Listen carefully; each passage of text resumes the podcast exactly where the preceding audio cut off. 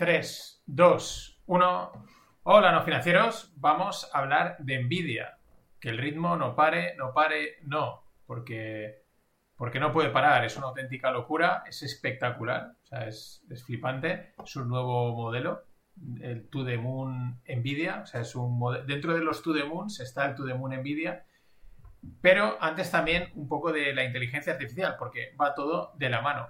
Vamos a escuchar a Satya Nadella, Recordad, si quieres escuchar esto en completo, en la newsletter. Right now, as we speak, uh, inflation adjusted, uh, there is no economic growth in the world, I would say. Um, and that's a pretty disappointing state. In fact, the developed world may have negative economic growth. And so, um, in a world like that, we need a new input.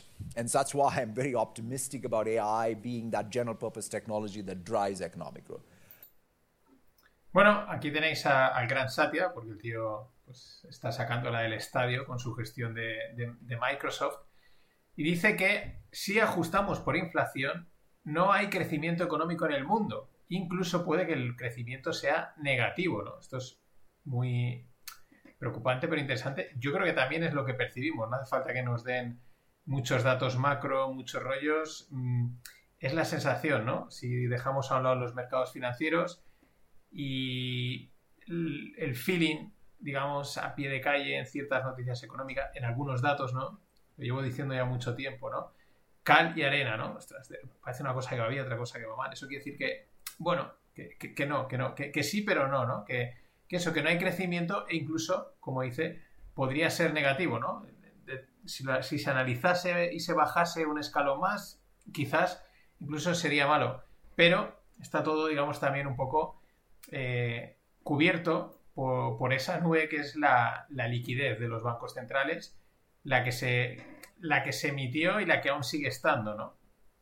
Y claro, en ese contexto dice Satya que él está encantado, muy contento de que la inteligencia artificial sea la tecnología de propósito general que lidere el crecimiento económico. Hombre, ¿cómo no lo vas a estar si eres el, el adalid, ¿no? Eres el, el que haga el golpe encima de la mesa con OpenAI, con tu copilot y estas cosas, ¿no? Lo has visto venir. Evidentemente, tienes que estar encantado, ¿no? Yo no tengo ninguna duda, lo he dicho aquí también muchas veces, que la inteligencia artificial es un gran cambio económico, ¿vale? Y social, sobre todo económico y social, porque va a tener un impacto a nivel laboral y eso va a tener un impacto a nivel social, ¿no? Y está cambiando cosas. Eh, claro, yo eso no tengo ninguna duda, yo creo que nadie tiene duda. Lo que sí que dudo es que eh, sea una transición mm, suave, ¿no? Que, no nos demos cuenta y mira, pues hemos pasado de un modelo económico, esa cuarta revolución industrial que hablaba ayer, eh, pues no, sí, de repente estábamos, ¿no? Estábamos en la tercera, ¿no? Y de repente hemos estado en la cuarta y, y, bueno, pues como que nos hemos adaptado como algo muy natural. Eso tengo bastantes dudas, tengo dudas de que ocurra así y no de una manera eh, brusca y dura, es decir, que haya una crisis económica y social, ¿no? Porque al final, todos los grandes cambios eh, o disrupciones, mm, da igual, podéis ver las tecnológicas, económicas, eh, llevan, una, llevan asociada una crisis. Es lógico, es normal, porque es un cambio fuerte y este tipo de tecnologías han entrado, bueno, mm, arrasando, ¿no? Entonces, es difícil que sea paulatino que sea, no pasa nada, no os preocupéis que ya tenemos aquí eh, ese driver que dice Satya que va a hacer que todo tire para adelante. Me cuesta creerlo, vale, simplemente. Comentaba en el club, eh, en el club no financieros, tenéis enlace en la newsletter, podéis echarle un vistazo, podéis preguntarme si queréis uniros. Eh, comentaba en el club en las siguientes declaraciones del CEO de Nvidia, ¿vale? Un poquito ya entrando en el, tema de hoy, pero que van en la línea de Satya Nadella, ¿no? Jensen Juan, el de la chaqueta, el de la chaqueta de cuero, dice que cada país debe tener su propia infraestructura de inteligencia artificial para tomar ventaja del potencial económico y proteger su cultura. Vale, este, igual que Satya, pues lo primero que hace es vender su producto, del vende inteligencia artificial, chips, procesadores, etc. Y, y, lógicamente tiene que vender su producto. Pero ojo a dos cosas. Primera, el enfoque de inteligencia artificial eh, estatal o incluso pública, ¿vale? Esa idea de, que cada país tiene que desarrollar la suya, ya digo, dejemos ahora la parte de que le está vendiendo, sino veámoslo como un posible enfoque, como un posible concepto. Es verdad que más de uno dirá, ostras, sí, será un engendro tardío, una inteligencia artificial estatal pública o algo así, tiene que ser un engendro, pero tardío, tardío, pero probablemente acabe siendo, ¿no? Eh, claro, mm, ¿cuánta gente sobra? Si ya sobran empleados públicos, con una inteligencia artificial, ¿cuántos van a sobrar, ¿no? Y políticos, y decisiones, etcétera. Pero no tengo ninguna duda de que tarde, porque la parte pública siempre va tarde, llegará, ¿no? Esa idea, ojo ahí. Pero luego el otro detalle que dice, y proteger su cultura, dice, todos los países deben de tener su propia infraestructura de inteligencia artificial para tomar ventaja del potencial económico y proteger su cultura. Y esto es muy interesante porque si algo hemos visto en los últimos años, por el, por el combo de la globalización, ¿no? de que nos hemos movido, se han movido, eh, hay gente, pues, emigrantes, inmigrantes, en un modelo, o sea, bien sean eh, voluntaria o involuntariamente, que se ven forzados a salir de sus países, la globalización más la viralidad tecnológica, ¿no? La viralidad de contenidos, la viralidad de productos, el que, pues, eh, esto ha llegado a la... Hemos visto una homogeneidad, en general. es decir, tú hoy en día te comes una pizza italiana o un couscous o lo que queráis auténtico, vamos, sin envidiar nada a una napolitana, es que prácticamente en cualquier ciudad del mundo y pronto en cualquier pueblo, en cualquier pequeño local, sitio, eh, vas a poder, te, puedes comer cualquier producto de cualquier parte del mundo eh, sin tener que viajar, ¿no? Claro, incluso también, por ejemplo, pues sociedades o sobre países que han importado costumbres, y estoy hablando más allá del Halloween, eh, costumbres culturales que es que ya son propias y así un sinfín, ¿no? Todo esto en ese combo de globalidad, de globalización y tecnología a través de la viralidad de contenido. La gente ve las cosas en TikTok, en YouTube y las copia y las importa, ¿no? Y la inteligencia artificial es un no querías caldo, pues toma dos tazas. O sea, más aún, porque lo que hace es estandarizar y homogeneizar eh, de momento la creación de contenidos, ¿no? la información, ¿no? y al final todo lo filtra y te lo amolda, te lo blanquea, por así decirlo, eh, perdiendo eh, una autenticidad y una, originalidad a raudales, ¿no? Por eso ese detalle de proteger su cultura, ¿no? Porque quizás otra de las amenazas que pueden generar este tipo de tecnologías es la destrucción de las culturas desde el punto de vista de que se pierdan, ¿no? De que ya no haya, pues, no sé, se acaba mezclando, se acaba fusionando todo, acaba homogenizándose y ya no hay una... se pierde la cultura, ¿no? Es como un rasgo antiguo, ¿no? Muy interesante ese detallito ahí eh, de de eh, Jensen Juan. que estaba viendo una palabra, la había escrito mal y tenía que corregirla. Más cosas, pues del potencial y los peligros de la inteligencia artificial en un concepto así más económico, social, como estaba comentando, pues pasamos al potencial y peligro de, del mercado, de, la inteligencia artificial en el mercado, que, es un auténtico reflejo lo que está pasando en, en Nvidia. Eh, de, este modelo que estaba eh, comentando, ¿no? O sea, es una mezcla entre ¿qué potencial tiene esta empresa o Microsoft o Nvidia? Pero al mismo tiempo ves los datos que, vamos a, que voy a comentar ahora de la cotización y qué peligro al mismo tiempo. ¿no? Son como esas dos eh, eh, caras. Claro, mm, todo el mundo ha visto lo mismo, todo el mundo se ha subido al mismo carro y se aceleran los procesos. Lo que a lo mejor debería ser un proceso de inversión lento, de ir poco a poco, descubriendo el potencial, las aplicaciones, es nos adelantamos, ¿no? y a lo mejor ya se ha cotizado todo lo que se tenía que haber cotizado en, épocas anteriores, eh, que se tenía que haber cotizado, el mercado lo tenía que haber digerido durante un tiempo, pues se ha hecho en que en seis meses, en tres meses, winner take it all. Mm, así son los mercados y ahora os hablaré de uno que lo ha visto y lo ha comentado siempre. Pero, por ejemplo, algunos datos de, eh, de lo que decía de Nvidia, ¿vale? Aquí me faltaba poneros aquí a Jensen Juan, los que estáis viendo el vídeo.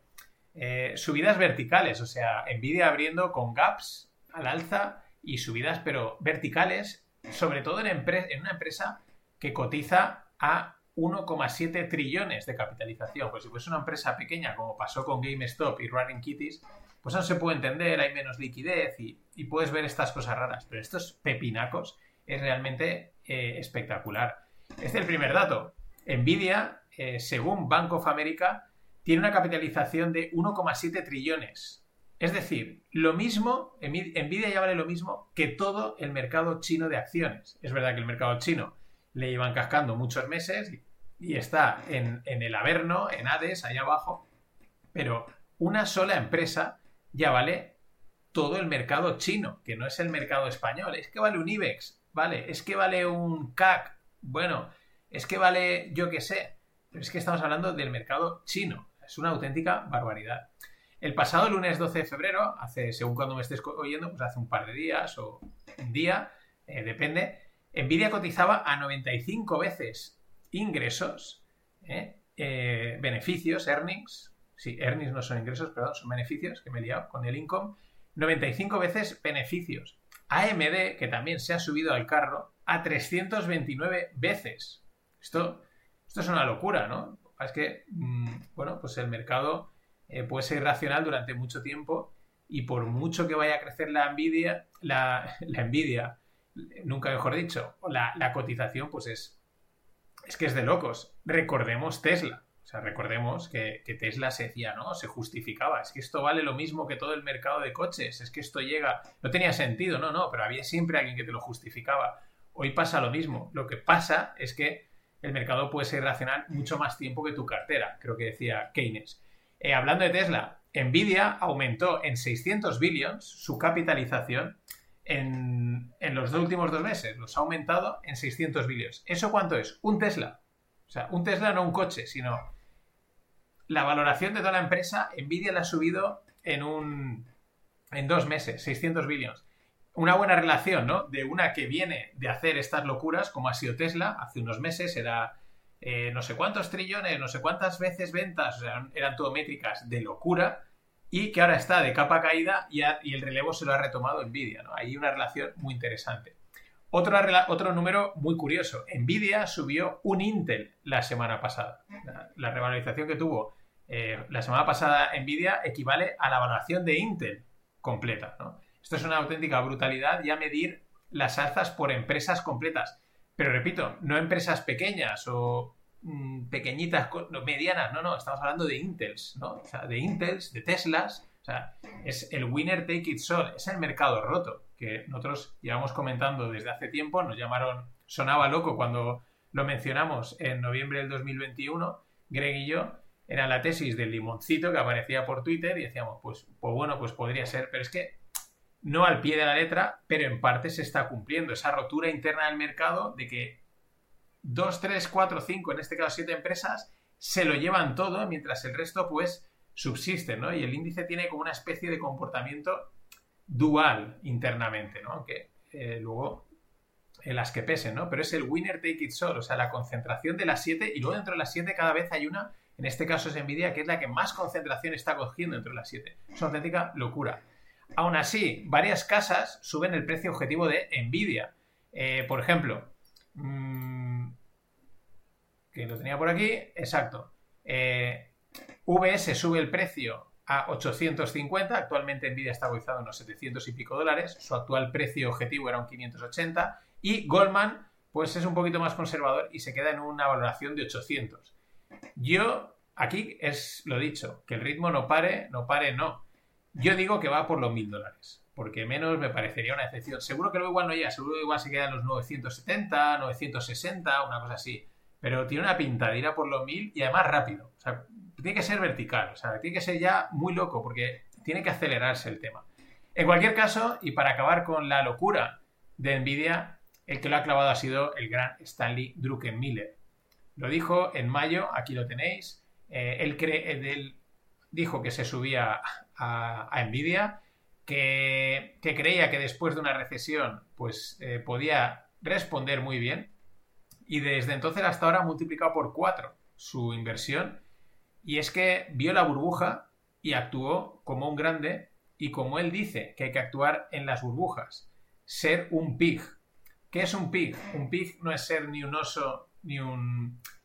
O sea, el ser un pig, perdón, que no tiene nada que ver con ser un oso o un, o un toro o un bull, es que tú te metes y cuando todo ha subido y todo el mundo dice, uy, esto ya ha subido, dice, tú sigues dentro y vuelves a meter más, ¿no? Eso es el concepto de ser un pig, un cerdo, ¿no? De no tener miedo y el tío espectacular el gran Druckenmiller, ¿no? Como estando contra las cuerdas, porque él lo, él lo decía, que no veía nada claro, no le gustaban las políticas fiscales, las políticas monetarias, que veía recesión, que veía...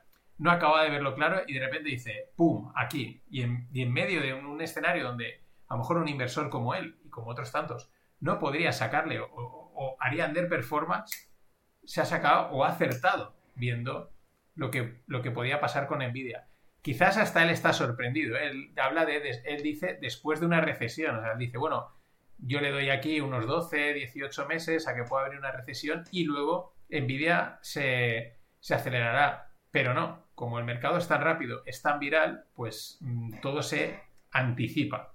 Así que nada, pasadlo bien y no paréis el ritmo.